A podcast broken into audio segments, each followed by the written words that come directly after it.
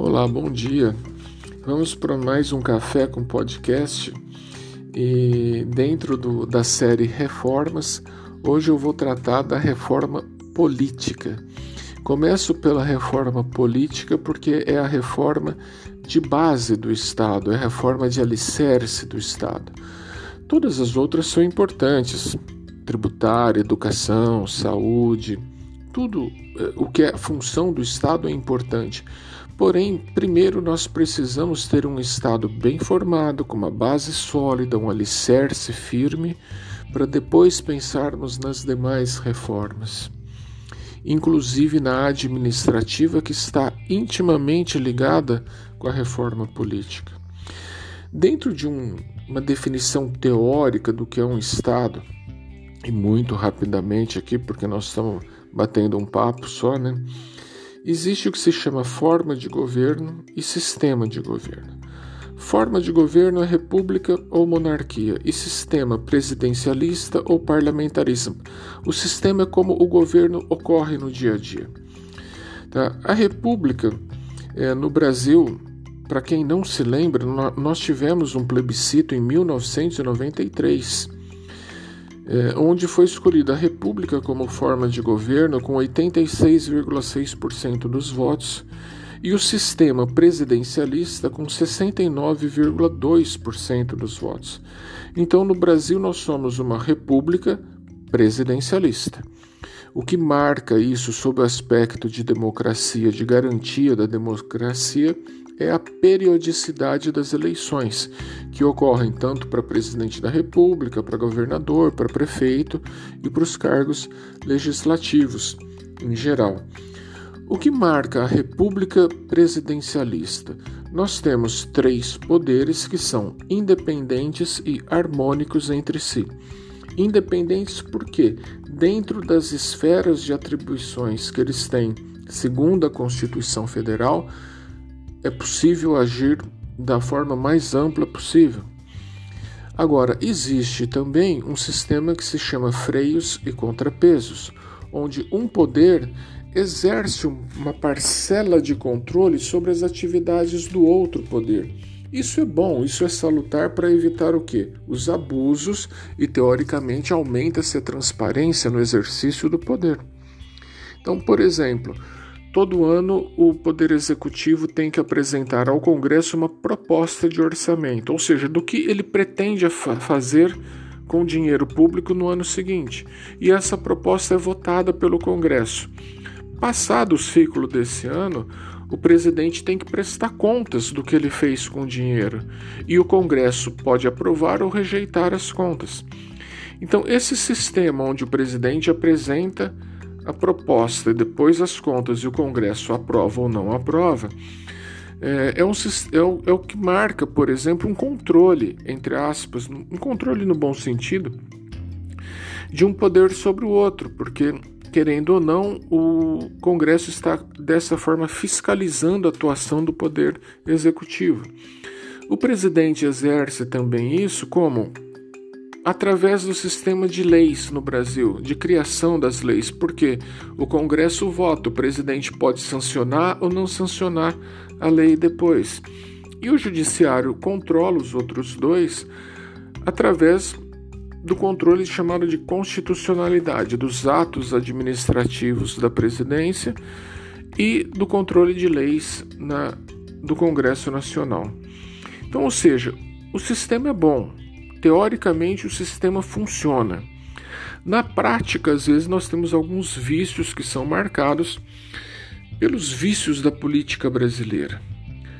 Tá? É, é, e aqui eu falo vícios, é, também não é no mau sentido, não, para falar de algo que é inerente ao Brasil. Nós temos um sistema político e de políticos que está aí há mais de século, pessoas que estão no exercício do poder há mais de 20, 30 anos, que eles já estão habituados com esse sistema e querem que o sistema permaneça. Por quê? Porque assim tá bom para eles. Então, um dos grandes problemas para se fazer uma boa reforma política no Brasil é exatamente a figura do político. Tá? Porque nós temos uma classe política que domina o país há mais de 30, 50 anos. É um sistema, na verdade, de cultura política, que é um sistema é, que pode ter coisas boas por um lado, mas pode ter coisas não tão boas por outro lado. Então, nós vemos, por exemplo, um Congresso Nacional que é dominado por personalismos. Então, nós temos é, o chamado voto de liderança. Então, nós, na prática, nós temos em torno de 12, 15 deputados que dominam o Congresso Nacional. Eles dominam os partidos e, por consequência, são eles que votam, eles que determinam as regras. O Congresso Nacional, a Câmara em si, eles são divididos em comissões internas. Cada comissão tem uma esfera de, de atribuição. A mais poderosa é a chamada Comissão de Constituição e Justiça, porque tudo passa por ali, tudo depende de aprovação da Comissão de Constituição e Justiça. E esse esse grau diferente que existe no Estado brasileiro, esse nivelamento diferente, é que gera uma complicação muito grande, em especial sobre o aspecto administrativo do Estado, porque nós temos o plano federal, o plano estadual e o plano municipal. E a decisão do Supremo no caso da pandemia é, marcou bem essa dificuldade, porque a partir do momento que o Supremo deu autonomia para os estados, ele praticamente criou para cada estado, permitiu que cada estado criasse um sistema próprio de combate é, à emergência sanitária. Ao mesmo tempo é, que parte disso foi atribuído aos prefeitos, os prefeitos também podiam criar suas próprias regras. Tanto que nós vimos municípios é, em lockdown de um lado e municípios não em lockdown do outro lado. O problema é que o vírus não respeitava a plaquinha que a gente vê de limite de município na estrada. Tá? Então, ou seja, é, é, é um sistema político e constitucional difícil um sistema complicado fala, e que permite uma interpretação de acordo com o sabor do momento. Tá? É, ao passo que, se nós tivéssemos regras mais determinadas, mais fixas, conhecidas e aprovadas, tá? nós teríamos o que mais segurança sobre esse aspecto. Ao mesmo tempo, nós temos critérios diferentes de administração. Então, por exemplo, o governador de São Paulo entendia as coisas de uma forma e o governador da Paraíba, por exemplo, entendia de outra. E cada um fazia o que queria dentro do seu próprio estado. Mas isso não é só sobre o aspecto de pandemia. Tá? Nós temos também sistemas tributários diferentes em estados diferentes. Então, nós temos, por exemplo, estado que cobra ICMS é, de uma forma, estado que cobra de outra, com uma alíquota ou com outra alíquota. E, na verdade, isso gera uma coisa que chama-se insegurança jurídica. A insegurança jurídica nada mais é do que o desconhecimento da lei e o desconhecimento de como a lei será aplicada.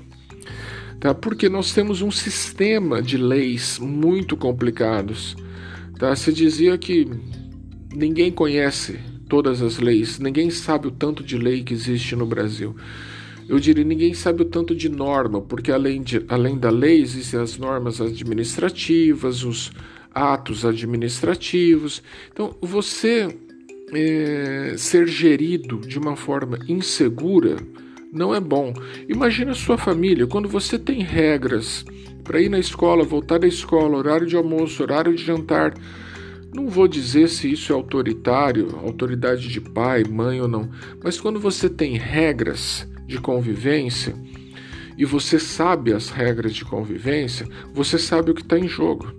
Ao passo que no Brasil, muitas vezes, nós não sabemos essas regras, nós não sabemos o que está em jogo, devido à complexidade do sistema. Então, tudo isso gera essa insegurança. Agora, para nós mudarmos um sistema político, nós precisamos mudar também a mentalidade dos políticos. Então, você mudar a mentalidade de pessoas que estão ali há 30, 40 anos gravitando no Estado, gravitando no poder, e que já estão acomodados, porque tudo isso funciona bem para eles. Tá? É muito difícil. Então nós precisamos também ter uma mentalidade diferente do eleitor, que o eleitor vote melhor, que nós participemos melhor da atividade política, porque aí nós teremos melhores políticos também. Então essa renovação da classe política é importante, mas uma renovação verdadeira. Na última eleição nós tivemos vários deputados que se elegeram com pouca idade, inclusive, mas que depois que eles tomaram posse, na verdade, eles entraram no jogo, eles entraram no sistema. Então, eles continuam nomeando a vasta legião de assessores, mudaram de partido por interesses pessoais e não por interesses do país. Tá? Então, essa mudança de mentalidade é fundamental. E aqui eu lembro a frase do Ulisses Guimarães quando ele dizia: para uma má democracia, mais democracia. Por quê? Porque democracia não se resume ao voto. Não é simplesmente votar de quatro em quatro anos, mas deveria ser também o participar efetivamente na vida política. Tá?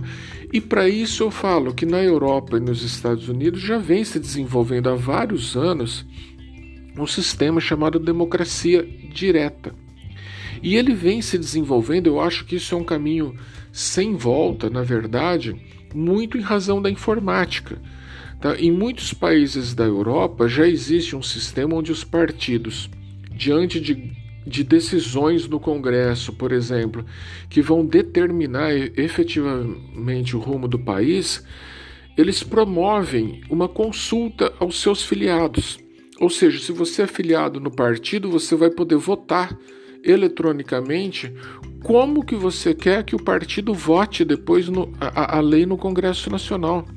Tá? Então, ou seja, é uma participação mais efetiva do povo. É óbvio que isso não é para todo e qualquer projeto de lei, mas é, como eu disse, é para aquilo que será determinante para o país. Tá? Essa chamada democracia direta é, já existe mesmo que informalmente, em países como Itália, França, Alemanha, Inglaterra, for assim, onde as pessoas participam diretamente, indicando para o partido, indicando para o seu deputado, para o seu senador, como que querem que ele vote depois no Congresso. Tá? Isso é muito importante e isso me parece um caminho sem volta, como eu já disse, em razão da prevalência do sistema de informática que existe na atualidade.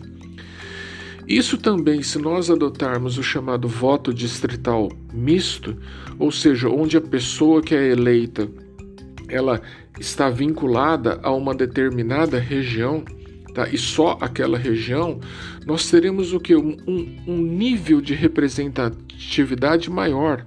Nós teremos efetivamente pessoas que representam o seu eleitor. Tá? E não um sistema como existe hoje, onde um candidato de São Paulo pode ter votos no, no estado inteiro, se eleger às vezes por pessoas que ele nunca viu e nunca conheceu, por uma região que ele nunca fará nada. Tá? Então, ou seja, essa reforma política é a reforma de base é a reforma que nós precisamos para ter um Estado mais ágil, mais moderno e mais leve, e não o chamado paquiderme, como a gente costuma chamar o Estado brasileiro. Bom, espero ter acrescido alguma coisa. Bom café para todos, bom domingo e quarta-feira eu estou de volta com a um ganchinho da reforma política e entrando na reforma administrativa para a gente ver como é difícil viver num sistema que tem uma administração extremamente complexa e pesada como a brasileira. Grande abraço.